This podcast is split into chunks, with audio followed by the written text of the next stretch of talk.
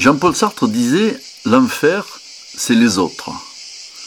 C'est une phrase qu'on peut parfois, notamment lors de parties particulièrement rudes, reprendre à la pétanque. Des adversaires difficiles, une galerie compliquée à gérer peuvent en effet considérablement influer sur notre volume de jeu ou le déroulement d'une rencontre. Il ne faudra pas alors simplement bien tirer ou bien pointer, mais aussi être capable de maîtriser psychologiquement et humainement cette adversité.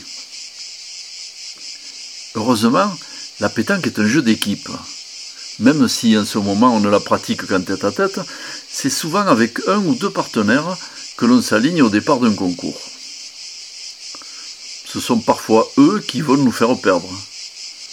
Mais souvent, ce sont eux aussi qui vont rattraper nos erreurs et nous permettre de nous dépasser. On dit qu'il faut du temps pour construire un couple solide. C'est vrai aussi pour une équipe. Dans ce milieu férocement individualiste, où l'on préfère souvent charger son partenaire de tous les maux que reconnaître ses propres erreurs, la plupart des associations ne résistent pas à un dimanche de défaite.